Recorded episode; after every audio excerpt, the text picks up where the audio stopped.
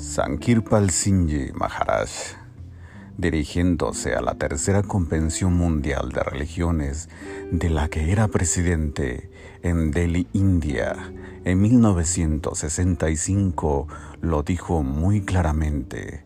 Sin tomar más el tiempo de ustedes, me gustaría enfatizar una cosa que todas las religiones son profundamente buenas, verdaderamente merecedoras de nuestro amor y respeto.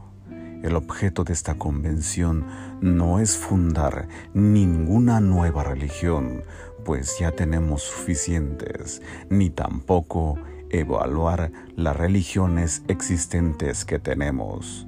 Por tanto, lo más apremiante necesidad del momento es estudiar concienzudamente nuestras escrituras religiosas y reclamar nuestra herencia perdida.